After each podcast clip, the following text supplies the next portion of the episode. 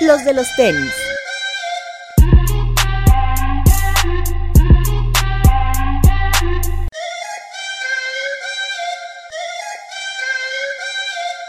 Hablemos de tenis, nada más.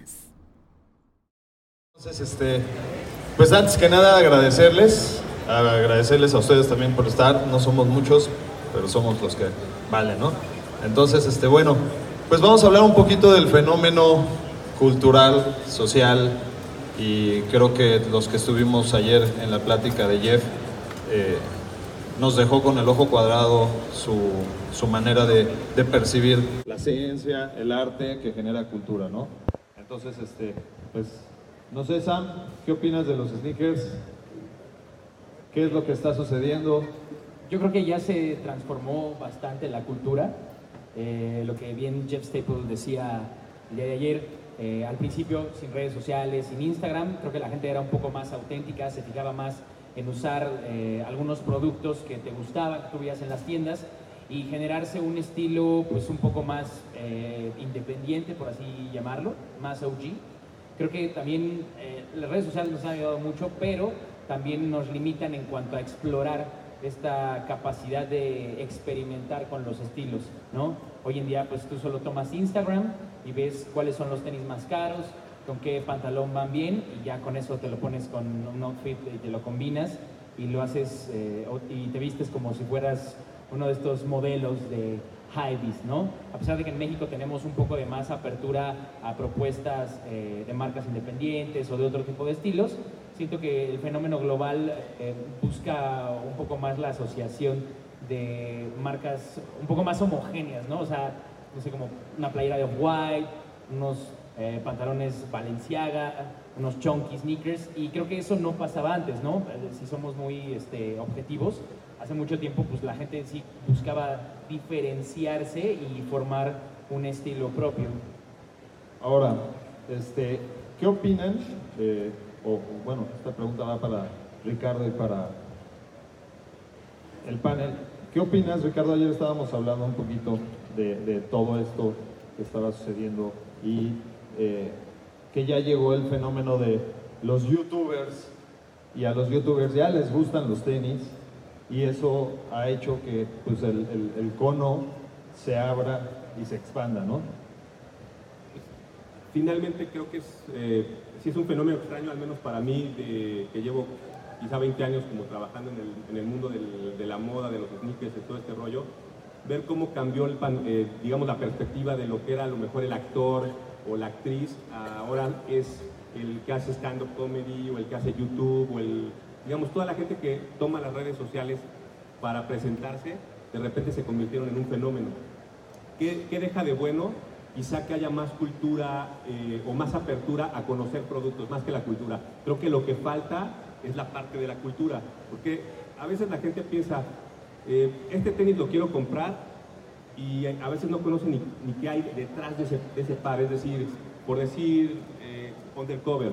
Si tú le preguntaras a la gente que consumió el, par de undercover quién es el diseñador, creo que no lo saben, o muy poca gente lo sabe, o de repente todos los reflectores van para Virgil o para el nombre que tú quieras, y entonces es el producto que tiene un valor. De repente eh, hay tenis que están mucho más chingones y que a lo mejor no le pusieron esos reflectores o no los diseñó tal o cual persona y entonces no se venden. Eh, se convirtió también en, un, eh, para mí el, calzado también incluso se convirtió en papel moneda. Es decir, eh, lo platicábamos ayer, mucha gente hoy quiere ser, no nada más, los, antes la gente en el barrio quería ser un drug dealer para tener poder y para ser el malo y para tener la plata. Hoy también la gente quiere ser un sneaker dealer, o sea, quiere comprar y quiere revender. Y finalmente, creo que en un país como o todos los países de Latinoamérica, eh, de repente para mí tiene un sentido que la gente quiera comprar y revender, porque finalmente ahí hay eh, un poco de, de, de, obtener trabajos, ¿me entiendes? O sea, finalmente en muchos países de Latinoamérica no hay, no hay plata o no hay trabajo, y de repente toda esta gente que anuncia en Facebook o anuncia en Instagram o de repente se, incluso se pone en ciertos tianguis o en la calle a revender, está pasando que la gente incluso prefiere comprarlos con ellos que a veces en la tienda autorizada. Es, a mí me, me causa como parte chingona ver a gente como el Ostión o como mucha gente que está en, en estos stands que le ha chingado y que ha trabajado para tener su, negocio y que hoy están vendiendo bastante, ¿me entiendes? O, más que quizás las tiendas que, oficiales que, tenemos el producto. Y finalmente, esa es la parte que yo, que yo rescato de, del fenómeno reventa. Pero la otra parte es, eh, creo que hay que trabajar más como estos chavos que todos tienen un medio de comunicación y que están difundiendo toda esta escena, trabajar mucho más en la cultura, sea, en conocer. sí, exactamente creo que eh, es el punto que estaba yo diciendo.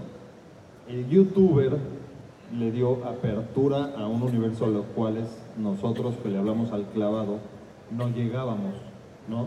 Definitivamente. Entonces, eh, creo que sí, y tú lo mencionaste ayer, Poxte, se lo dijiste ayer, ayer fue cuando lo dijimos, ¿no? Este, que, que tu, tu canal se dedica a contar la historia detrás de cada tenis, ¿no? Sí, para, para nosotros lo más importante siempre va a ser, al final de cuentas, la historia.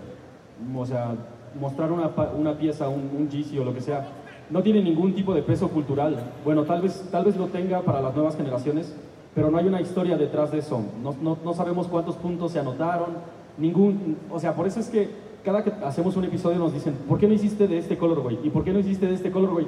Pues es que realmente ninguno de los colorways del GC tiene algo relevante, güey. O sea, están escogiendo un tinte diferente. O bueno, no lo sabemos, porque Kanye pues, realmente no está, no está dando esa información. Pero cada uno de esos colorways, o sea, ahora es azul, ahora es morado y ahora es tal. Pero ninguno de ellos tiene un trasfondo histórico. Y para nosotros, por lo menos el Lace es, es como de, güey, tiene que haber una cultura y un peso, y eso es lo que va a sostener esa idea. Ahora, Román, ¿tú qué opinas sobre eso? Eh, eh, que, están ahorita en boga eh, los tenis, que, que yo he sentido ese pequeño fenómeno, que la gente quiere el tenis del hype y no el que tiene esa pequeña historia y esos pequeños detalles que como el, lanzamiento de los eh, Café Dumont, que a mí me encanta que tengan como esos detalles que trae el glaseado y esas cosas, más allá que es el que lanzó tal hip hopero o tal diseñador. Yo creo que la situación que estamos viviendo ahora es muy complicada, porque realmente tampoco le puedes exigir a la gente que no le gusten esos pares, cuando también nosotros que somos parte de esta cultura y que nos decimos portavoces de la misma, también los queremos. O sea, es muy injusto decirle a una persona que, el Travis Scott no es un, buen par, cuando cualquiera de nosotros aquí, a lo mejor, bueno, salvo a lo mejor Ricardo, pero cualquiera de nosotros diríamos, esto está entre los mejores 4 o 5 pares de este año, ¿sabes? Instagram ha jugado un papel muy importante. Antes nosotros nos juntábamos, tú lo sabes muy bien, eh, para hacer una plática de sneakers nos juntábamos a los Red Night Problems o en algún Sneaker Fever o a X y éramos, no sé, 50 personas. Hoy aquí hay escuchándonos a lo mejor 150 eh, personas, pero hay otras 5.000 allá eh, comprando, ¿no? Y que a lo mejor ni siquiera le interesa de la parte de la cultura. Como ya dijo Ricardo, está esta parte de, no me interesa saber mucho del par, lo que me interesa es comprarlo y saber incluso qué precio de reventa puede tener. Regresando al tema de, si los jóvenes eh, no tienen este apego cultural, pues no lo tienen porque ellos lo que ven es Instagram y ven que eh, te sube el par de Travis Scott, ven que Chanel sube el mismo par, ven que yo también lo subo. Entonces dicen, ok, los artistas lo están subiendo, los que se dicen conocer lo están subiendo, entonces ¿por qué no lo voy a querer yo? Creo que hay, hay un punto que sí necesitamos nosotros rescatar, que es el tema de contar las historias, que es lo que hace muy bien eh, Lesto, por ejemplo. No solo te digo que el par está chido, sino además te explico por qué está así, ¿no? El tema de los GC a mí me parece uno de los fenómenos más importantes de nuestra época, porque sí, no tiene a lo mejor el conato, este tema cultural, digamos, o esta parte de la historia, pero yo creo que en unos 10 años va a ser la historia que le van a contar las nuevas generaciones a, sus hijos, o no sé, dentro de 20 años yo no sé si vaya a haber un retro y vaya a ser como de, güey, yo tuve el OG, yo estuve ahí cuando lanzó el primer GC. No lo sabemos. O sea, esa temporalidad de los sneakers. ¿Qué crees que unos GC duren tanto? No sé, porque, o sea, a lo mejor cuando era el Jordan 1 en 1985, Después hubo un retro en 1994 y no se acabaron. Y después hubo retros en 2001 y no se acabaron. ¿no? Hoy haces un retro de cualquier Jordan 1 y la gente lo quiere, ¿sabes? Entonces, esta parte de las redes sociales, esta parte de contar historias, el tema de que los youtubers estén involucrados, el tema de que llega más gente, creo que influencia mucho en el que le demos este valor de, no, güey, es que eso es historia. Pero el de Yeezy, honestamente, no sé. O sea, a lo mejor para mí, y te lo digo como alguien que fomenta la cultura, mañana a mí sale el GC1, el Total Dog, el primero con Adidas, y lo voy a querer. Creo que nadie de aquí diría, no, sabes que a mí no me interesa uno de los GC de Nike. Si lo hacen retro, cualquiera lo vamos a querer, independientemente del valor de reventa. O sea, lo vas a querer. Así haya millones de pares, lo vas a querer. Entonces, creo que sí hay una influencia muy grande de, esta parte de las redes sociales. Y también, obviamente, yo no veo nada mal nosotros somos muy románticos. Nosotros decimos, ah, es que Michael Jordan usó este par cuando metió no sé cuántos puntos, entonces lo quiero, ¿no? Y está esta parte como de conocimiento. Lo que para nosotros era Michael Jordan, ahora para las nuevas generaciones Kanye West, para las nuevas generaciones es Drake. Entonces, te digo, no hay una parte de culpa, no los puedo culpar, ¿sabes? O sea, porque nosotros mismos estamos envueltos en eso. Ahora, eh, tocaste a, un punto, creo que pilar, que es Michael Jordan, ¿no? Y todos sabemos que es la, la principal figura influyente, ¿no? De, esto, ¿no? O sea, creo que fue quien detonó eh, probablemente el que nosotros quisiéramos los tenis de este superhéroe, ¿no? Este, ¿Y tú, tú qué opinas de eso, Alza? ¿De desear cosas de Michael Jordan? No, de que él fue el que detonó y de eso llegamos a un GC. ¿Cuándo va a haber otro personaje que no sea un, Michael Jordan, porque yo creo que, o sea, LeBron lo ha hecho, pero no, o sea, no hay alguien o, se viste o vemos en el que llegue a ser el nuevo Michael Jordan de los tenis. Kanye puede, Virgil puede.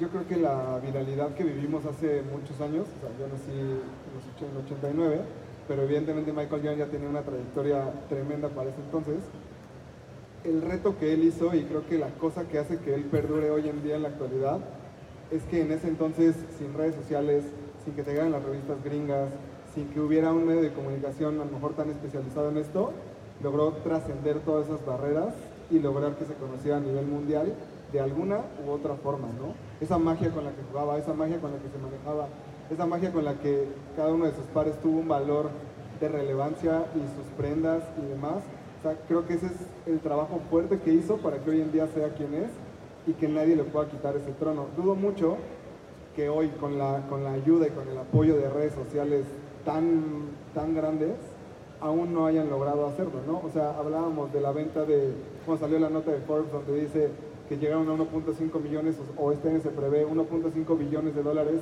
para la venta de Yeezys contra 3 billones de dólares de la venta de, Jordans para este año. Hoy en día, a pesar de toda la viralidad que puede lograr Kanye, no se logra eso, ¿sabes? Y creo que va por ahí. O sea, coincido en parte con Atza, pero yo creo que en cuanto a números, nunca lo vamos a ver crecer porque la cantidad que maneja Michael Jordan es exagerada. O sea, yo, yo estoy casi seguro que en promedio los Jordan en Estados Unidos se venden abajo de 120 dólares. O sea, si lo vemos en unidades, son billones de pares que se venden. O sea, mercado retail, ¿no? Exacto, porque, porque la, como está armado esa estadística es en retail ah, y en dólares, ¿no? O sea, es, revenue. Pero yo tengo un punto ahí. Creo que hay una gran diferencia de cómo vivíamos la época de Michael Jordan a cómo se vive hoy. Y es por eso que los grandes deportistas como LeBron y Kobe y demás no van a tener esa fuerza. Antes los pares que usaba Michael Jordan eran de performance. El problema es que no había otros. O sea, eh, usaba los pares de básquet para ir al súper o para ir a cualquier cosa en esos años. Hoy, la línea que hay entre los pares de performance y los pares de lifestyle es muy grande. O sea, antes eh, Nike Life, es, perdón, Nike Lab o Nike Sportswear, etcétera, etcétera, no existía. O sea, era una sola línea y tú decías si te gustaba el alto o el bajo. Hoy hay tantas opciones que el lifestyle ha rebasado esa parte de performance. Porque honestamente yo no me pondría un Lebron para salir a la calle. Ahora, empezamos en una era donde van a ser más importantes los pares que diseña un diseñador de modas a que, que utiliza un embajador de un deporte? Eh, pues, yo creo que son dos canales diferentes.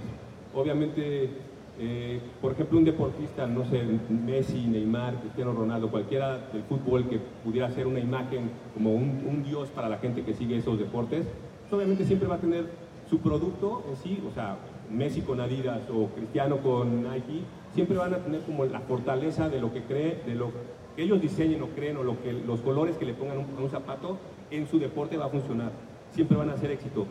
Yo creo que aquí la parte del, diseño como tal, fuera del deporte, el deporte yo creo que la gente que le gusta siempre va a usar el, zapato que le, al, al, que le llama la atención de su jugador favorito, en el deporte que sea.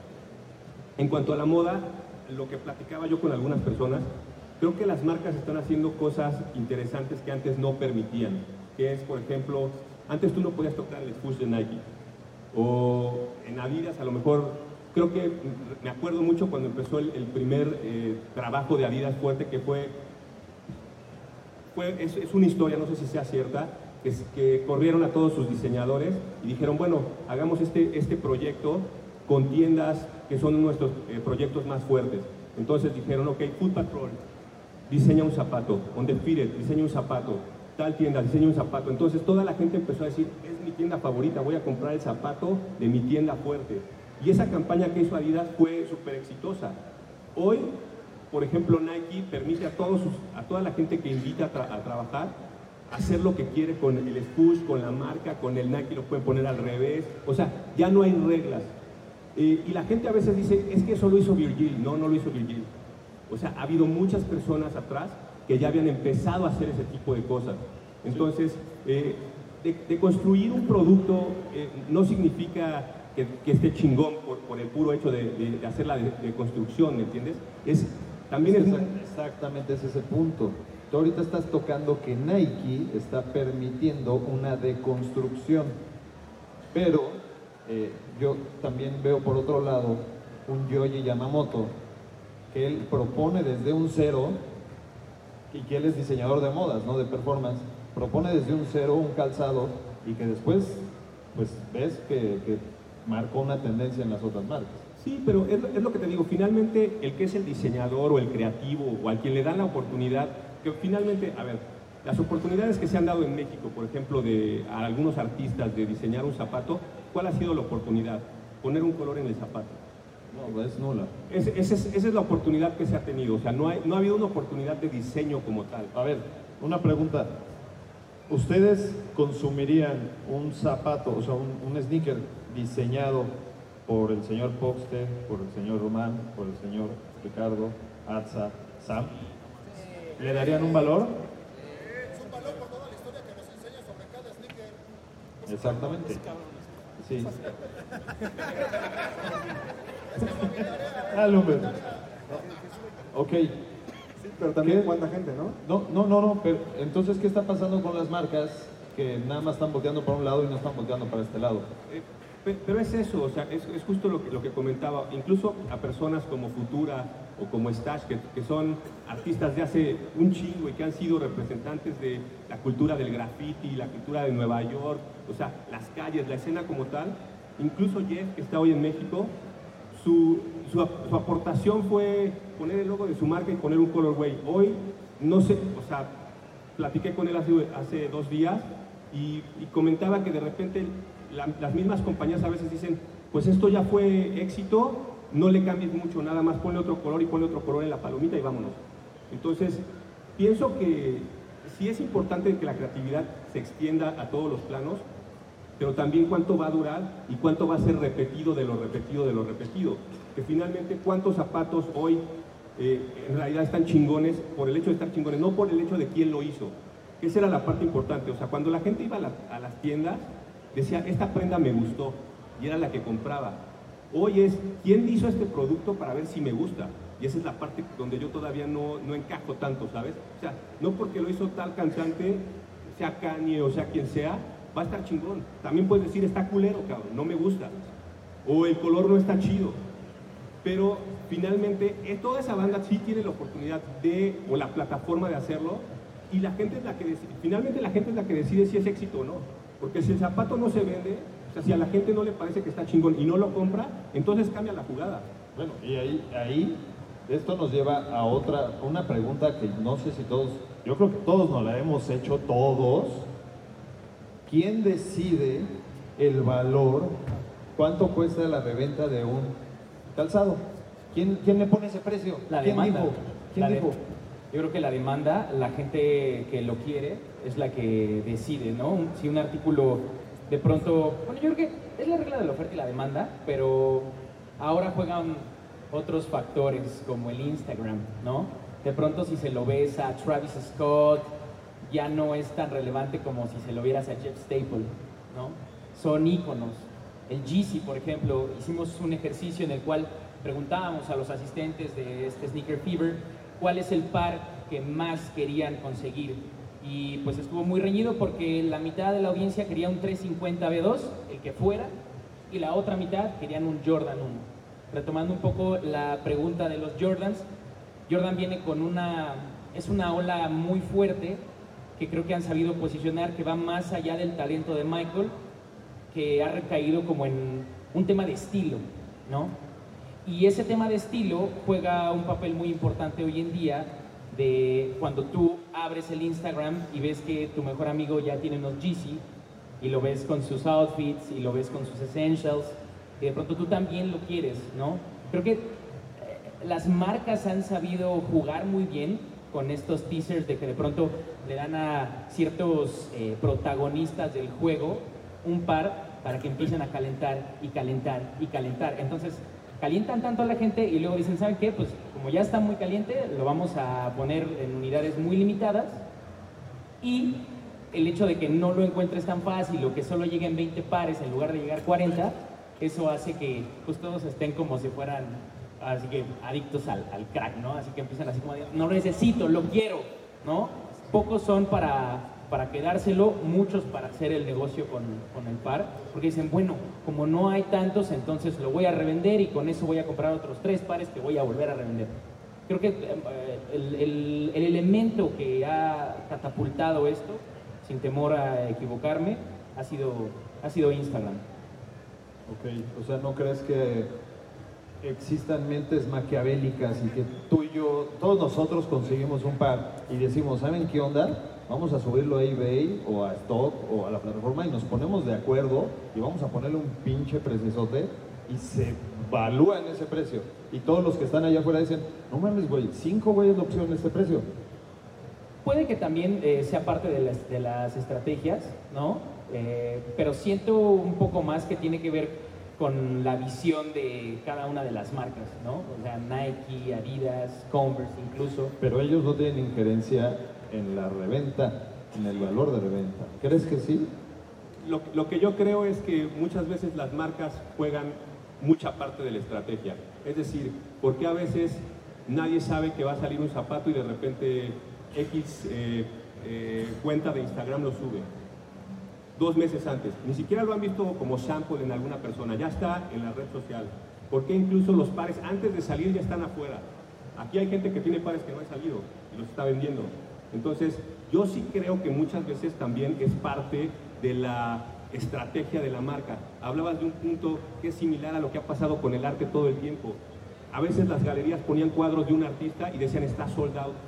Y la gente decía, no manches, cabrón, yo quería comprar esa pieza. Sí, pero ya está todo vendido. Y después el cuadro costaba más y después más y después más y después más. Exactamente es con los tenis. Hablando de Michael Jordan. O sea, el hecho de que ahora incluso los zapatos de Jordan ya los puedan eh, trabajar las compañías, marcas, diseñadores, es decir, un, un, eh, Jordan con Union. Y, y- y lo mismo ahí, o sea, que nada más fue cambiar colores. ¿Cuánta gente sabe qué es Union? ¿Qué historia tiene Union? O simplemente se compró porque era un Jordan y porque el Jordan tenía unos colores que estaban ahí y que todo mundo empezó a hablar de este. Entonces, eh, ahí está el ahí- yo sí creo que es parte de una estrategia digital, pero que también las marcas tienen que ver con esta. Porque el tema de oferta y demanda ya no es lo que conocíamos antes, ¿no? Antes decías, entre la oferta sea más limitada, más éxito va a tener tu producto. Y la realidad es que no. Lo vimos con el, perdón que ponga el mismo ejemplo, pero el Jordan 1 de Travis Scott, hubo más piezas de ese par que de algunos otros, por ejemplo, que de Sakai, cuando yo siento que como pieza el Sakai es mucho mejor. Entonces, ¿Cuál es la diferencia? Que la demanda se crea a través de redes sociales. Si van a aventarle jitomates, que sea solo a Román, Exacto. mis otros invitados. No, no, no. A mí también me gusta mucho el Sakai. Y, y- y creo que ya también la gente no tiene esa información, ¿no? O sea, antes de... Está tanto este tema de la especulación, por, por eso esto que es como la bolsa de valores, ¿no? O sea, es, es más la especulación que la realidad. O sea, no es que haya muy pocos pares, es que hay muchos pares, pero también hay muchísimos interesados que quieren revender. StockX creo que es una plataforma que nos ha dado, eh, ¿cómo diré? Que, es muy real en el sentido de cuánto quiere pagar la gente por un par. Entonces, cuando tú vas a StockX y dices, ok, la oferta ahorita es 400 dólares, o sea, hay un loco que por un par de dos mil pesos quiere pagar 400 dólares, ya con eso tú ya empiezas a calibrar y dices, ah, ok, entonces ojalá pueda conseguir otro retail, y ojalá pueda hacer esto, y, ah, bueno, lo puedo conseguir hasta en 5 mil pesos y le sigo ganando dinero. ¿No? Creo que es una herramienta que ha venido como a cambiar todo este tema de la reventa, a jugar aún más con la especulación. Por ejemplo, hoy estábamos revisando el, el Sakai el negro, ¿no? que está en mil y tantos dólares. Cuando sabemos que cuando se lance va a venir una curva hacia abajo. Pero también está esta calentura de la gente de yo lo quiero antes. ¿no? Y eso también me parece muy peligroso, porque comienza a, a ju- a jugar esta parte de va a subir, va a subir, va a subir, va a subir, y de repente viene un desplome enorme el día del lanzamiento que te da risa. O sea, honestamente, hay gente que sabes que compró un par de 3.500 dólares y después tú lo compraste en 400 en reventa también. ¿Por qué? Porque lo quiso un mes antes. Pero, ¿por qué lo quieres un mes antes? No es porque no lo vayas a conseguir después. Sabes que lo vas a conseguir después más barato. Es el tema de la presunción. Y eso es lo que nos está haciendo comprar cosas por precios eh, absurdos, independientemente de cuántas piezas hay. Porque ahora sí que aquí tengamos todos, ¿no? Este, puesto uno de esos pares por los que pagamos mil dólares, o que valga mil dólares, la verdad es que no. Lo subes a tu Instagram, lo presumes y se acabó. ¿no? Digo, hay gente que sí lo usa, no, me malentiendan. Pero me refiero a que la forma en la que los demás toman este tema de los tenis, me parece más un acto de presunción y un acto de tener dinero. O sea, porque este es un juego de tener lana, ¿no? Si no tienes lana y no consumes, realmente difícilmente te puedes llamar coleccionista, influencer y demás. Entonces, este tema de la oferta de la demanda lo crean las redes sociales, lo crea la especulación y como dijo Ricardo, lo crean las mismas marcas cuando le mandan un par de no sé dónde al poste, el poste lo sube a sus redes sociales y todo el mundo está, güey, yo quiero el que tiene poste, ¿no? Yo también te apoyo, amigo. ¿Qué opinas? Pues nada más, o sea, es que lo que pasa es que el juego está al revés ahorita. El juego está completamente al revés. Sin embargo, o sea, nada más para O sea, recapitular. ¿Está al revés o evolucionó a otra cosa que los que venimos de más atrás no estamos como Exactamente, no estamos, no estamos completamente acostumbrados a este desmadre. O sea, primero, el mismo pedo de la viralidad estaba, existía, porque, o sea, no lo veías en Instagram, pero se lo veías a tu carnal. eh, o sea, y tu carnal se iba a la cancha con ellos, anotaba un chingo de puntos y tú querías ese par de tenis. O si no era tu carnal, era tu tío o alguien más que era aficionado a, a este tipo de tenis. A mí me gustan un chingo los Converse, porque de morro mis tías eran súper rockeras y sus novios eran súper rockeros y traían súper faros y Converse y eso a mí se me decía lo más punk y gangster que puede, hacer en- que puede haber en todo el mundo. Y yo quería eso también. O sea, es que el pedo de los sneakers sigue siendo una onda aspiracional. Tú quieres ser como la otra persona que, que los tiene. Entonces, si yo veo a estos vatos que son súper chidos, to- todos traen chamarras de cuero y usan Converse negros, yo quiero mis Converse negros. Y es exactamente lo mismo, pero a un nivel muchísimo más masificado. Ahora es, yo veo a Travis, este güey está haciendo este disco, Astro World, tiene todo un movimiento atrás y esa es la onda, porque ahora todos los artistas son un movimiento, ya no solamente es un disco, es el video, es cómo, cómo rapea, es el trap, es de dónde es, de dónde vienen los colores que utiliza y todo eso representa una parte de que todos queremos ser parte de ese movimiento. O sea, todo es, ahora quiero pertenecer, pero no solamente a, a ese, a lo que ese artista propone, sino yo quiero ser prácticamente como, como él. Y de eso estábamos hablando ayer con Jeff. Él me estaba diciendo, lo que más me late de esta nueva generación es que cualquiera de ellos, cualquiera de estos, de estos morros puede decir, yo quiero ser, o sea, viendo un post del Instagram, lo ves y después dices, yo quiero ser el nuevo diseñador de Louis Vuitton. Y me dijo, ¿y sabes qué, güey? Lo cagado es que lo puede lograr. Cualquiera de nosotros lo puede lograr, güey. Pero el, pedo es que el Instagram te da una satisfacción instantánea, güey. Ahorita lo ves, le das like y, ya lo estás consumiendo, pero no estás viendo todo el trabajo que hay detrás de, un, de ese, de ese post. De ese par de tenis o de la historia hasta donde llevó esto. Entonces, entonces ¿tú crees que a las marcas les está faltando contar esa historia y, y enseñarnos el proceso que pasó para que llegara a ese diseño final? Totalmente. Yo creo que las marcas, o sea, es que si se dan cuenta hay mercado para absolutamente todos. Hay, o sea, si quieres algo super hype te vas aquí con el ostión.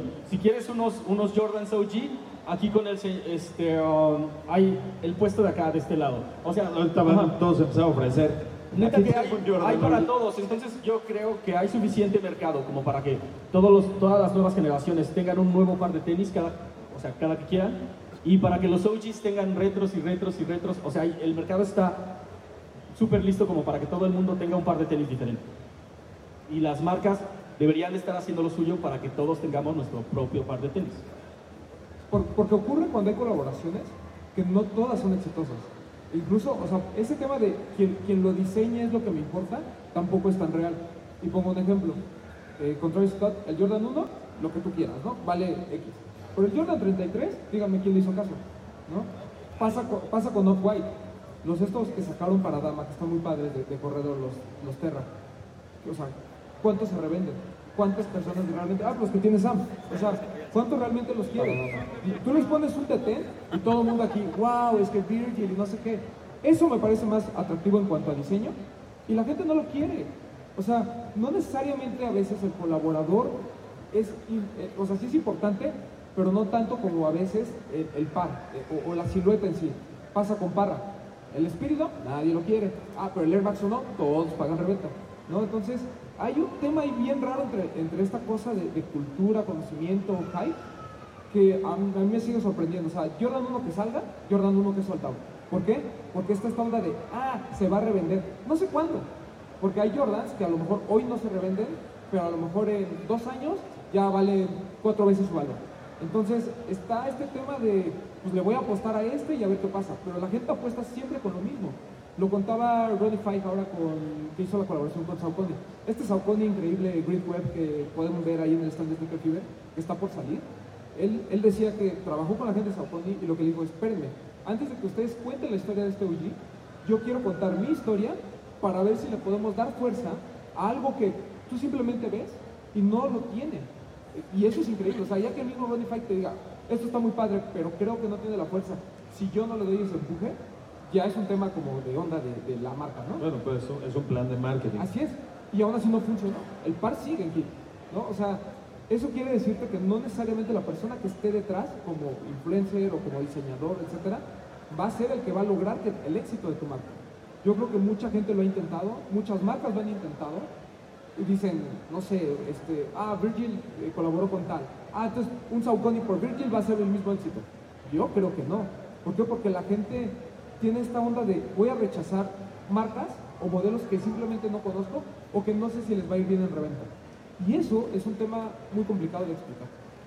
Pero pues esa es, esa es la fórmula, ¿no? Que al final, perdón, que al final ese juego de, de valores es el que determina qué par es exitoso y qué par no. Y muchas veces aciertan cuando recrean esa fórmula, pero pues nadie la tiene. Yo creo que ese es el punto clave de esto. Al final, esa arma de doble filo en decir, si pongo a Ronnie Five y un runner, se va a vender, no siempre podría funcionar, ¿no? O pongo a Virgil en un par de Nike que puede contar una historia y que puede tener un background fuerte con la presencia de las mujeres y con el empoderamiento de las mujeres y a lo mejor tampoco funciona, ¿no? Y a lo mejor de repente nos llevamos sorpresas como con el, como con el abocado, que yo creo que es un fenómeno muy extraño para Pero, México. pero ese, sí, ese fue un fenómeno, creo que Local. nacional. Sí, sí. ¿no? O sea, el, Sí. el- Digo, apegados a, a lo que vemos acá, Somos el totalmente, aguacate allá sí. afuera. Pero es un par que se vendió muchísimo y la gente lo empezó a buscar y, y ya no había y demás, y estuvo muy chistoso también. Yo no creí que se pueda vender tanto, desapareció el par, ¿no? O sea, y bien, o sea, lo, lo tuvo gente que lo quería y que lo quería rockear y usar. Pero bueno, en ese aspecto yo sí creo que hay marcas que, que su hechura y su calidad no se ha visto devaluada. Y, y para mí, bueno, Saucony, ASICS, New Balance No fallan. son tres que hablan ese espíritu y que probablemente no hacen colaboraciones tan masivas ni tienen tanta lana para invertir en, en medios y en, de- en patrocinar a los mejores deportistas. Pero yo les doy un valor por simplemente por el que lo hizo un güey a mano con, con la mejor que pudo, ¿no? Sí, los mejores materiales que pudo haber encontrado. materiales, exactamente, y que te los pones y aseguras que te van a hacer cómodos, ¿no? que es algo que la gente hoy ya no valora. O sea, la fiebre de los runners ya no es lo mismo que hace 4 o 5 años, ¿no? Donde Runify colaboraba y era un éxito, colaboraba Foot Patrol y era un éxito. O sea, creo que ahorita ya la gente, te digo, creo que tiene muy seleccionadas de qué siluetas, qué modelos va a, inter- va, va- va a comprar y el resto ya no le está pelando tanto. O sea, yo me imaginaría que hay muchas colaboraciones en, en Kit o en Foot Patrol o en Pata, etcétera, que podrían ser sold out y no lo son. O sea, yo digo, güey, la calidad está muy chida, el diseño está muy bien, el color, güey, llama mucho la atención, etcétera, etcétera. Pasó acá con mis amigos de, de, de ¿no? O sea, eh, la historia que contaron del Pommel, por ejemplo, me parece una marca muy padre, o sea, la colaboración está increíble, pero tiene que llegar alguien también a explicarte. Y creo que ese también es el punto en el que nosotros como medios hemos fallado a veces. Nosotros tampoco nos hemos dado tiempo, con, con tantos Bueno, lanzamientos... es que nosotros estamos, o sea, creo que tenemos una encrucijada, ¿no? Eso. Este, si nosotros hablamos de la historia de Barú o de la historia de Hommel, ¿no? Y por parte de, de- de la audiencia obtenemos dos likes Claro. Y dices, güey, no le dieron el valor. Por ahí no y iba. subo un Jordan 1, güey, así medio tirado por ahí, y llego a 5000 likes.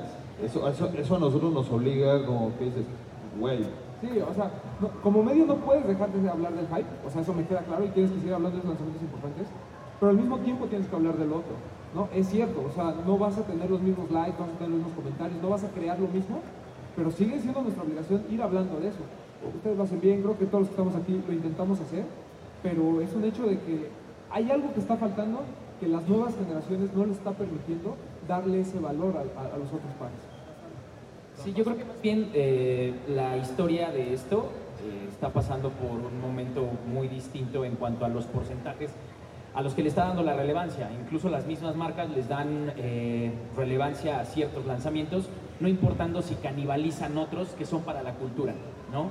Honestamente creo que eh, mucha gente está enfocada en el hype, porque marcas y medios así nos hemos enfocado, porque estamos hablando de lo relevante, porque lo relevante es el hype, porque se están generando más noticias alrededor del hype que alrededor de un par hecho a mano, con una piel eh, pues, de una clase totalmente alta, con detalles eh, inigualables, ¿no? Creo que también incluso si te metes a otros, otras publicaciones eh, de, de talla internacional, te podrás dar cuenta que el 60-70% son pares fuego, ¿no? del fuego que le llaman, y el otro 40-30 son estos Saucony, ASICS, que... pues, yo, yo creo que te viste muy benevolente, güey. O sea, ne- pero, pero muy, güey.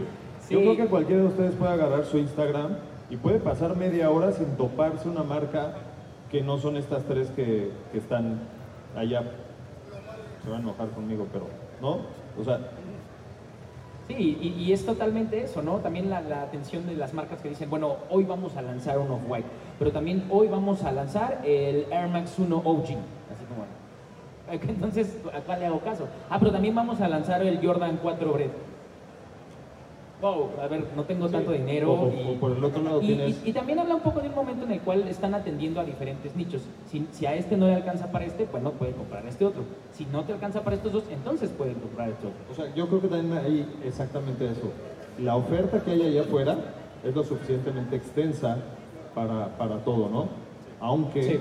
que, que como mencionaste, eh, sí se están canibalizando eh, líneas. La gente tiene su atención, por ejemplo, en un Yeezy, y, pero por el otro lado tienes un Rap Simons, que, puede- que, de, de precio de salida es más caro que un Yeezy, o tienes eh, un Alexander Van, o tienes un White Tree, que pues en México no tenemos todavía como eso, pero pues es- el Yeezy llega y con permiso, Arrasa. señores, ¿no? Y ahora, fuimos a, nos, nos topamos creo que todos, en, la mayoría en ComplexCon, ¿no? Yo agarré y en ComplexCon yo me llevé unos Vans, este, normales que compras en cualquier tienda de skate, no tenían nada fabuloso. Y era el único que traía esos tenis en la expo. Dije, güey, aquí yo soy el raro. No, o yo soy el que trae los únicos, güey. Porque, o sea, no, pues veía a todos los demás y decía, no mames, todos traen un hype así brutal. Y yo iba caminando con mis bases y decía, cabrón, no mames, aquí yo soy el pinche raro, güey. Ahora, ¿qué sucede con él? Que ya todos allá afuera lo traen, pero lo siguen queriendo. Es que yo creo que es Es que es de nuevo exactamente lo mismo, güey. O sea, caer en, en el, en, el, en el juego al revés que del, del que, bueno, probablemente todos somos víctimas en este pedo, ¿no? Pero, o sea, es que tú tienes que escoger realmente tus batallas, porque puedes, sí, tomarle una foto y, y obtener solamente dos likes. No hay, no hay bronca, o sea, vamos en, en el siguiente, vamos a sacar otra foto que nada más tenga otros dos likes, y en, en el siguiente otra foto que tenga cinco likes. ¿Ves? O sea, la onda es como empezar a construir plataformas diferentes que le hablen a gente diferente y, y poco a poco hacer más grande ese nicho. Yo creo que, y también en Complex, claro, o sea, pero pasa exactamente como, como pasa aquí. En los últimos, sí, yo también tengo un Travis Scott, ¿no? Pero como, sí, también, pero como pasa Ah, en los ¿sí? últimos, pero como ha pasado en los últimos, espérame, en- como pasa ¿Ah, sí? ¿De dónde? en todos los últimos eventos, ni siquiera me lo he puesto. Aguanta, espera, ok, queremos hablar de eso, ahorita hablamos de eso, no hay cálmese, señor. Pero entonces, ajá, sí, sí, aguante, Ya ya, cállese, señora. Entonces, pero nada más, o sea, Estamos En- tranquilos, en- estamos Ok, tranquilos. ok, ok. Sí, mucho café, mucho café para mi amigo. No, ya. El pedo es que realmente quieres traer los mismos tenis que traen todos los demás. Bueno, yo por lo menos lo veo así. La neta es que en los últimos eventos, incluso cuando nos fuimos a Colombia, yo te voy a decir, ya sé que él va a usar este y él va a usar este y él va a usar este. Ya lo sabía y llegué allá y era exactamente lo que tenían. Entonces, o sea, eso vamos a jugar, como que, o sea, yo, yo me puse a pensar, realmente si vamos a otro lado, vamos a decir que en México son tan fáciles de conseguir que absolutamente todos nosotros los tenemos. A mí, a mí me sorprende que dicen, es que este fue un, un- un drop especial. Y todo el Huevos. mundo lo tiene. Neta, a mí, a- ajá, sí, totalmente me saca O completamente. sea, de tal vez nos mienten y sacan más de los que dicen. Exactamente. O tal vez nos mienten y sacan más de los que dicen. O, o sea, O no somos tantos. exactamente. No sé, es- los números están raros. Quiero un conteo. Hay un juego ahí de, de sobresaturación también en el mercado, ¿no? Y como decía Sam, esta parte en la que salen 3, 4, 5 lanzamientos en una semana, ya no sabes a cuál pegarle. El problema y el juego ahí está, en la inversión que tienen las marcas, en el poderío que tienen, en el estatus. Al final Nike es un love brand, ¿no? Y a lo mejor Homer es una marca más de coleccionistas, de, Bueno, de conocedores. entrada, en- creo que históricamente no ha, no ha estado en México. No, no, no, pero en Estados Unidos quien lo en muy pocos lugares. No, es- Hace sí. rato a mí me dio gusto por ahí varios. Sí. Pero a lo que voy con esto es que si estás en el juego o eres una persona, un morrito de 12, 13, 15 años que está viendo al poste y entendiendo un poquito y está absorbiendo o ve a Sam en los lives y ve de lo que hablan, dice, mejor me aguanto ese New Balance handmade, made in England y busco conseguir ese Travis o busco conseguir ese Sakai o busco conseguir esos, esos Kiger porque son cosas que me van a dar más eh, satisfacción personal, ya sea instantánea o no, o más likes en mi Instagram, o la gente en la calle se me va a quedar viendo más que si compro algo un poco más raro, ¿no? Ok. Y creo que va con esta evolución del consumidor. eh, y aquí tengo a Ricardo de claro ejemplo. Ricardo no necesita o no desea hoy en día que la gente se le quede viendo en la calle, ¿me explico? Y evidentemente el grosso ¿Sí, Ricardo?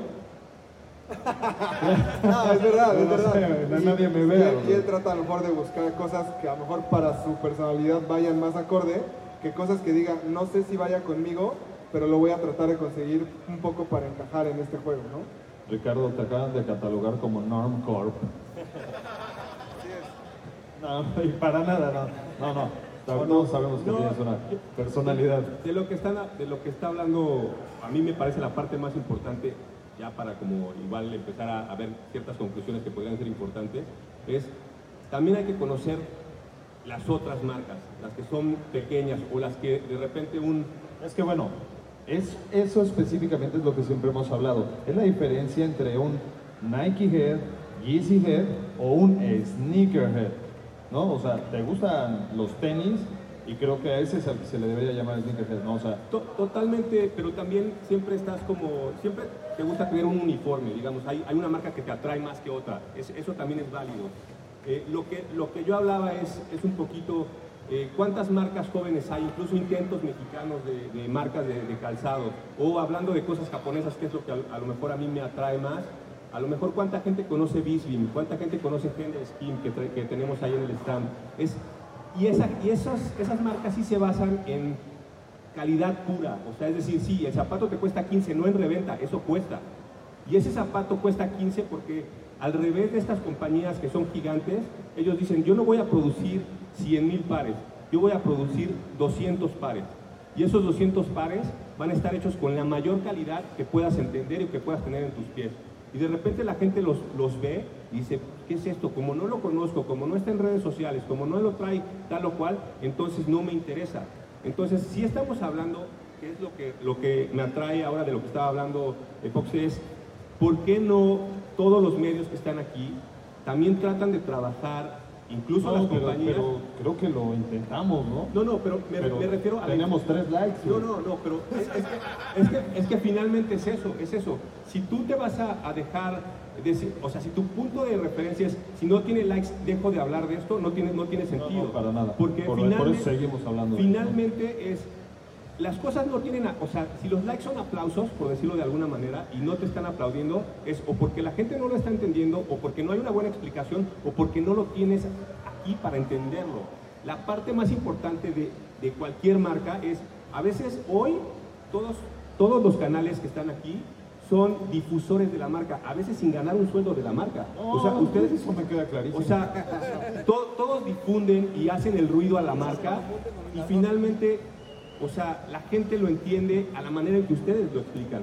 Y esa es la responsabilidad que también todos los medios tienen.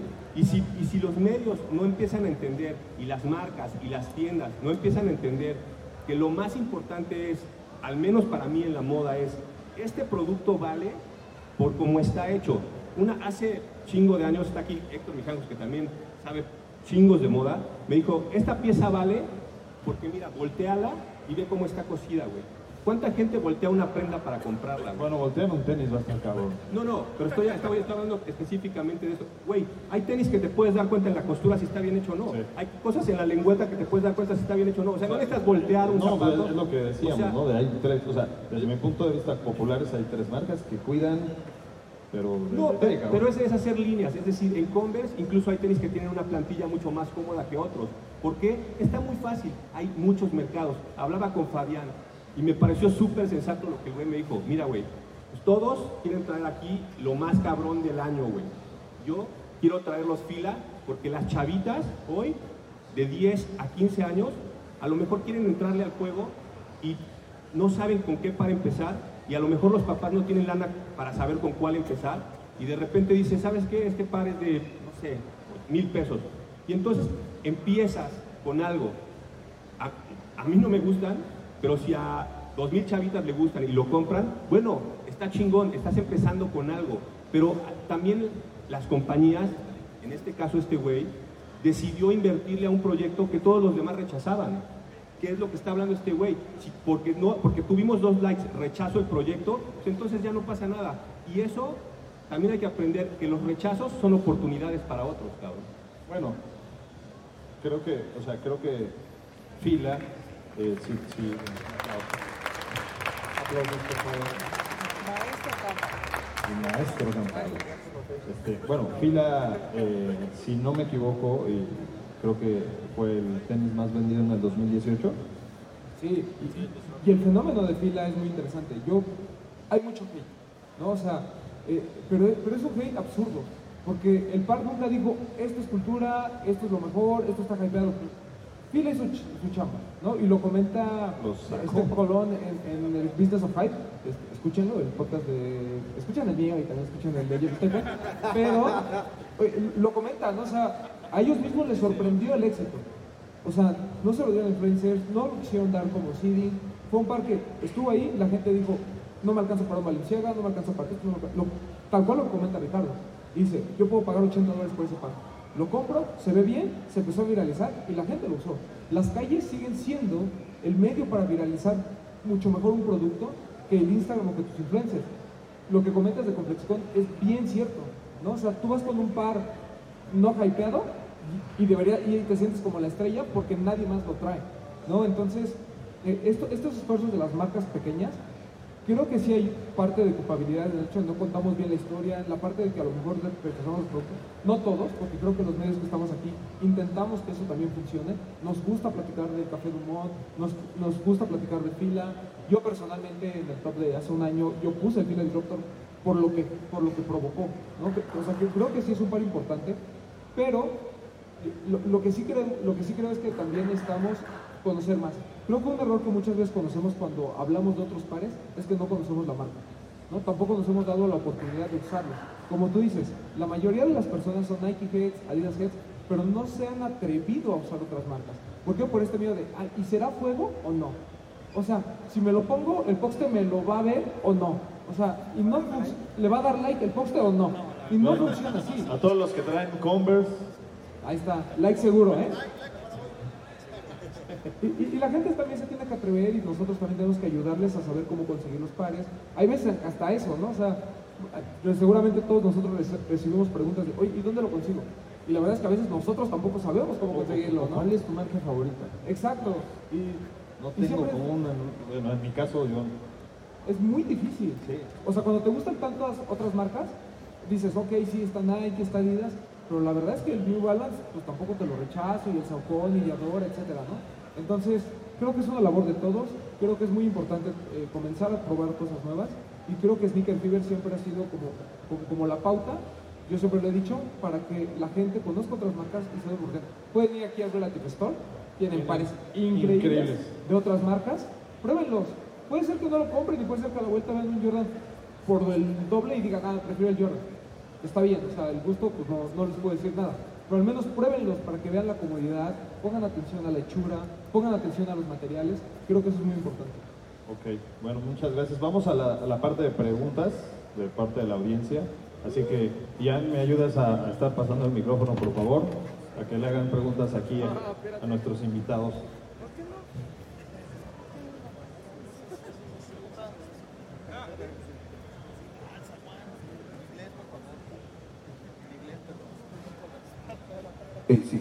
Hola. Este, bueno, no, nada más es un- no es pregunta, es sugerencia.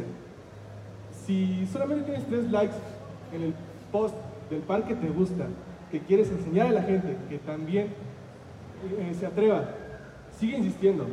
Sigue, sigue siempre insistiendo, porque pues tienen algo, o sea, por algo lo tienen también ustedes, por algo quieren enseñárselo a la gente. Ahí- te puedo contestar, eh, ahí entra un tercer factor que se llama el algoritmo de Instagram.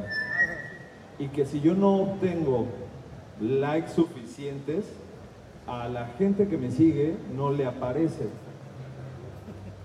Aunque yo quiera, no les aparece al menos que se metan a mi perfil y le den scroll hasta llegar a, a este es- esa es una maldad de- los algoritmos de las redes sociales.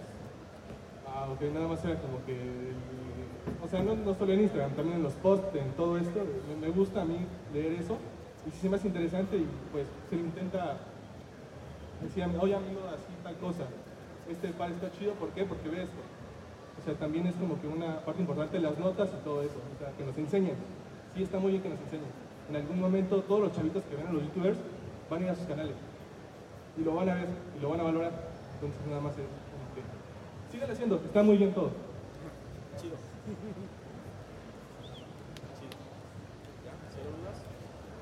¿Nadie más tiene otra pregunta? ¿No? A ver. Esa pregunta va al poste. Pásale el micrófono al boxe, por favor. No, yo digo para agregar un poco de cultura, no a todos los que estamos aquí reunidos, digo, dentro de este espacio, este, creo que nosotros le damos más importancia a una silueta por la historia, no tanto por el hype, y es lo que quiero que quede bien claro para los nuevos. No se vayan tanto por el hype de que si lo trae Travis Scott, si lo trae Drake, váyanse realmente por la silueta que les gusta. No importa si es el Travis Scott 1, yo traigo un Travis Scott normal, digo un Jordan 1 normal, y pues es el Jordan 1, es la silueta, y con ese me siento a gusto, ¿por qué? Porque es el hype que me gusta a mí. Entonces quiero dejar bien en claro que compren lo que realmente les guste, la verdad, no, no el hype, lo que les guste, lo que puedan coleccionar, porque a fin de cuentas eso nos va a hacer sentir bien y verse más fresh. Sí, totalmente de acuerdo. A huevo. Yo lo que, bueno, así nada más, nada más, eh, siguiendo la misma este, temática, o sea, creo que lo que le hace falta a, la nueva, a las nuevas generaciones es personalidad. No mames, hay un chingo, ne- neta, discúlpenme, neta, les falta un chingo de personalidad, güey. O sea, hay, hay discos chingoncísimos de punk, chingoncísimos de, de ska, de rock, de lo que quieran, güey. Y nada más se están casando con una sola cosa. Neta, van 60 tenemos por lo menos 60 años de cultura popular, así de lo mejor que ha producido el hombre, sin, bueno, sin contar este, la época del Renacimiento y todo lo que ha pasado. Neta, se están perdiendo de 60 años de cultura popular consumiendo nada más una sola cosa. No la caguen, neta, consuman absolutamente todo. Todo, todo, todo, todo. todo. Lo que les llega a las manos, léanlo. Si, si tienen, un ami- tienen un amigo raro que se viste diferente, júntense con él. Este, topen, topen qué películas ve, qué libros lee, qué discos escucha. Armen un- una pequeña colección y, háganse de una personalidad. La neta es que eso, eso es lo que falta. La neta, eso es lo que falta. Sí, sí, a huevo. Así es como soy y es lo que hay. Nada más. Para todos. Los quiero. Eso, aplauso. Y bueno, pues no, no hay muchas preguntas, entonces cerramos con otra pregunta. Aprovechen, ¿eh? Ahora, ¿qué hablan mucho sobre las cifras y qué tantos pares llegan y qué tanto deseo hay así? ¿Qué- viendo como lo que dice, por ejemplo, Matt Powell, que es como el analista de la industria y como en cuanto a los números, ¿qué tanto esto también es una cámara de eco donde, o sea, hay 10.000 pares, pero esto que se hace por 2.500 personas hace que se crea que hay 50.000 personas queriendo un par, cuando en realidad no, y vas a dos, tres stands, ves lo que tienen y es lo mismo que vas a ver, ¿no? O sea, creo que se, se ve de eso y lo que dice Powell es, creemos que esto es muy grande, hablamos de 1.3 billones de dólares de Yeezy, 3 billones de dólares de Jordan, pero los pares más importantes no es lo que más dinero genera también a las marcas. Entonces, es, a lo mejor hablamos mucho de nosotros el hype de que sí, pues qué hueva que todos traen el mismo par, que todos creen que es especial, cuando todos traen lo mismo, no sé, traigo unos Yeezy, pues no los considero lo más especial porque medio mundo los trae.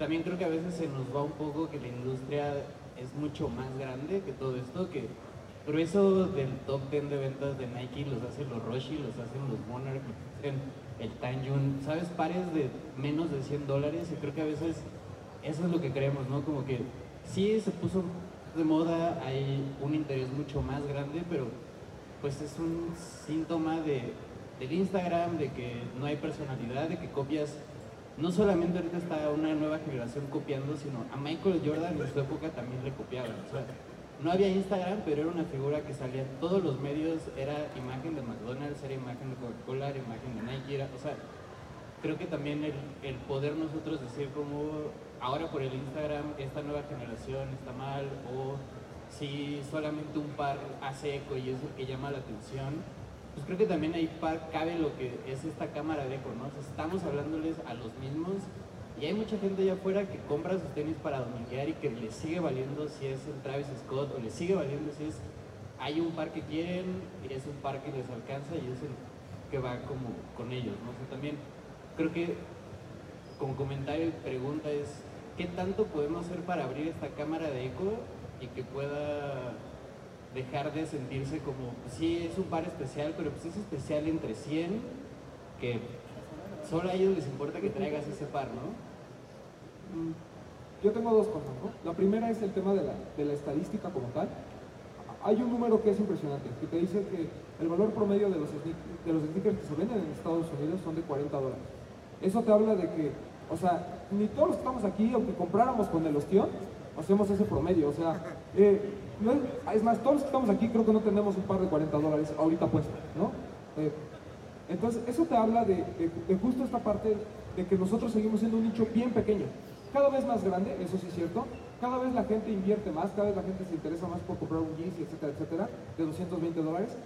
Pero la verdad es que la mayoría de la gente prefiere un par que simplemente les sea funcional, ¿no? Que les sea cómodo, etcétera. Y que sea barato. Y ese es el mundo y creo que siempre ha sido así. ¿Qué es lo que pasa? También nosotros creemos que el mundo es mucho más grande, no solo por las 20.000 personas que vienen a Sneaker Fever, sino porque tú en tu timeline tienes a mil siguiendo y los mil compran sneakers. Pero ese es el nicho, nosotros lo hemos dicho.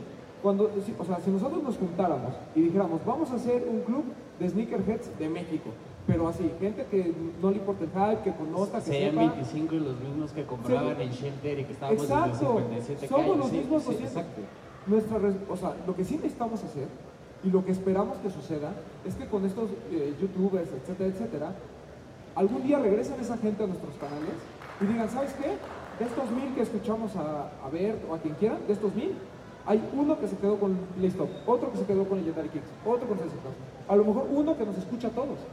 Y ese tipo, que sea el que se convierta en sneakerhead, que sea el que dice, ¿sabes qué? Yo sí voy a probar otras marcas, a mí no me importa tanto el hype, si mañana me gané la- el derecho a compra de un Off-White, qué padre, lo voy a comprar porque es algo que enriquece mi colección, pero si no lo tengo, me voy a comprar un Converse, que es el que voy a usar todos los días. O sea, lo que dice Poxt es cierto, o sea, sí parte mucho de querer tener personalidad, pero también parte de esta onda de los tenis, y yo siempre lo voy a decir, son tenis, entendamos eso, o sea, es un pedazo de piel, un pedazo de agujetas. Sí, o sea, yo tengo a lo mejor eh, los cientos de pares que ustedes quieran. Y la verdad es que aunque tuviese un hijo, no, se los voy a heredar. Esas mugres se van a acabar en 10 años. O sea, ni siquiera es como la joyería que dices, ah, me voy a guardar un Rolex, se lo voy a heredar a mis nietos. Eso no va a suceder. Entonces, dejémonos de preocuparnos tanto por el hype, porque lanzamientos con hype hay millones. Y Ahora, o sea, hablando ya como ese punto de la reventa, pues también se han vuelto un commodity dentro de, o sea, nosotros mismos empezamos, digamos, la reventa o empezamos conociendo a los Dion cuando era el que nos vendían shelter, ¿sabes? O sea, creo que también nosotros somos parte de esa iniciación de la reventa y ahora se ha convertido también en un ingreso muy importante para una nueva generación, o sea, ya lo decía Ricardo, hay gente que conocemos de años, de gente nueva que vive de eso, y no nada más ellos, viven su familia, vive, y viven chido, ¿sabes? O sea, creo que también esta parte del negocio en reventa ha crecido también de una manera y es un síntoma mucho mayor, o sea, ¿para qué acabo la prepa si puedo generar 30 mil baros vendiendo mira, tenis? ¿sabes? O sea, o sea, y está bien, creo y se me hace increíble, pero... No, y está bien, o sea, creo que ese tema es o sea, cada quien. Aquí, aquí lo importante que hay que rescatar es que la gente como tal, o sea, aquellos que realmente estén interesados en la cultura, no se maten por un par. Si te encanta y eso, está chido, o sea, compra tu par en reventa, pero si no, no lo compren en reventa, allá afuera hay miles de opciones que pueden hacer comprándolo directamente en una tienda, llegando a retail, vámonos. Entonces tampoco se compliquen la vida. Hay un, hay un tema ahí de la pregunta que creo que es interesante. No quiero entrar en una cosa muy técnica, pero existe esta cosa que se llama long tail en marketing, que es toda la parte grande de las ventas de cada empresa, ¿no? Está la parte chiquita o la parte que representa una parte fuerte dentro de las empresas, que puede ser todo este nicho en el que estamos nosotros, todo esto que nos interesa, pero así sean 3 billones de dólares de, de Jordan, no representa nada contra todos los demás pares, que es el, es el promedio de 40 dólares de la gente que compra aquí, de la gente que compra en Estados Unidos. El ejemplo, Skechers. El ejemplo más claro, por ejemplo, se los voy a poner, es Price Shoes. Price Shoes es un monstruo a nivel México, pero de verdad, no hay nadie que compre algunos modelos que tienen ellos más que nadie en, el- que en México. Y las ventas y las compras que representan Price contra Nike o contra Adidas o contra Puma, contra los 40, 100, 200, 500 tenis que llegan exclusivos y limitados a las tiendas de energía como Lost y demás, no representa absolutamente nada más que una pequeña migaja para la gente que está interesada en otro tipo de mercado que tiene que ver con propuesta, con diseño, con lo que hoy en día nosotros tenemos alcance. Entonces va como por ahí esa parte en la que no podemos ni siquiera poner al tú por tú esta cultura contra toda la el, el enorme cantidad de, de cosas que se venden, la ola que dice Sam, que está allá afuera. Queremos que crezca un poco más, ¿no? Ah, no queremos ser parte de la ola, pero quisiéramos que fuera un poco más grande. A, lo que voy es que si la cultura crece y, demás, también las ventas deberían crecer. No sabemos hasta dónde vaya a llegar esto. Eh, una, una parte de lo que están hablando es, yo recuerdo cuando empezaste tu proyecto hace siete años, por, por, eh, decir algo, no hay nadie, y eso te lo, te lo garantizo más, es que empiece un negocio, un proyecto, un, algo que, no le guste crecer.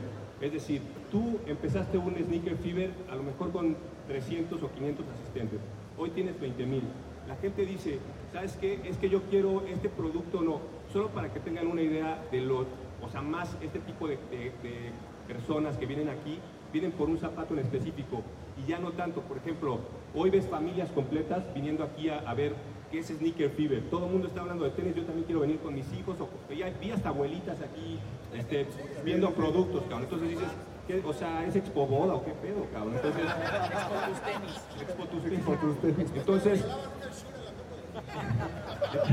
entonces, finalmente, esta parte de, de que no queremos que los proyectos exploten, no. O sea, todos queremos que los proyectos exploten, todos queremos que, los- que nuestros proyectos sean sustentables y que ganen plata. Y finalmente también la otra parte es, solo para que tengan una idea, compañías como eh, Nike, Adidas, eh, todos estos Puma que, con las que yo trabajo al menos, un, zapato de edición limitada que, le llamamos nosotros, eh, para que tengas una idea de un es, Sakai, llegaron 220 pares a México. Aquí hay 20 mil personas viniendo a buscar zapatos. ¿Es limitado? Sí es limitado. 220 pares para México no es nada. Si hablamos a nivel mundial, estamos hablando de que a lo mejor salieron 20 mil zapatos. 20 mil zapatos para un mundo del tamaño que tenemos no es nada. Entonces, por eso es que tienen ese volumen de éxito, o de, hype, o de ruido, o de lo que sea. Aquí está creciendo una escena, que eso es la parte importante, es que ya hay mucha gente que sigue este, este rollo. Ahora, toda esta gente de repente a lo mejor a muchos puede confundir, oye, pues es que ya este rollo está para familias, para señoras, para... Sí, ¿cuál es el problema, cabrón? O sea, a ver, aquí es, ¿dónde me identifico yo? Algo que me gustó que dijo eh, el Fox es, si tú no tienes tu propia personalidad, no vas a jalar, cabrón. Y aquí se nota, o sea, son robotcitos todos, cabrón. O sea, por, por decir algo que me gustaba mucho de lo que decía Nigo cuando creó su marca de es, él veía a los japoneses y decía, los japoneses para mí son todos changos, cabrón. Todos quieren estar iguales, todos quieren ser gringos, cabrón. Todos se quieren vestir igual que los gringos. Entonces yo voy a hacer mi marca que se llame Basing Ape y les voy a poner un, chango del planeta de los simios. Y hoy todos ustedes, todos nosotros, incluyéndome, somos parte de ese planeta de los simios. Todos queremos traer una playera Babe, todos queremos traer una playera Supreme, todos queremos traer unos Nike, todos, o sea, y ahí lo, lo único que va a cambiar es cómo hagas que se te vean, cabrón. Si tú traes, te gusta Babe, póntelo, pero que seas tú la persona que usa Babe, no Babe te use a ti. ¿Quieres traer unos Nike? Tú usa los Nike, que Nike no te use a ti, cabrón. Y así todas las compañías, si tú no crees en lo que estás haciendo, si tú no, o sea, haces tu propia imagen, no sirve de nada. Todas estas eh, presentaciones, expos, canales, tienen que ayudarnos a conocer. Pero la, la última decisión no es cuánto vale el zapato, es si a mí me gusta y lo quiero tener. Esa es la parte importante. Bueno, pues lamentablemente creo que esta plática se podría extender por mucho tiempo y podríamos tener preguntas que se vuelven todo un decálogo, todo un tema que yo me perdí. De repente dije, ¿qué me, qué me preguntó el Ro? Ah, muy buen amigo Ro, creo que el próximo año debe estar acá arriba, ¿no? Opinando. Este, va a ser Precious Fever. Bueno, eh, pues no tengo más que agradecerles a todos nuestros ponentes eh, por su asistencia, por eh, siempre estar apoyando este proyecto y bueno, a todos ustedes, que todos ustedes son Sneaker Fever. Sneaker Fever no somos nosotros, sino Sneaker Fever son todos ustedes, la neta. Y a todos ustedes les damos las gracias y les debemos todo y esperamos vernos en diciembre en Sneaker and Trucks y el próximo año pues más grandes, ¿no? Muchas gracias.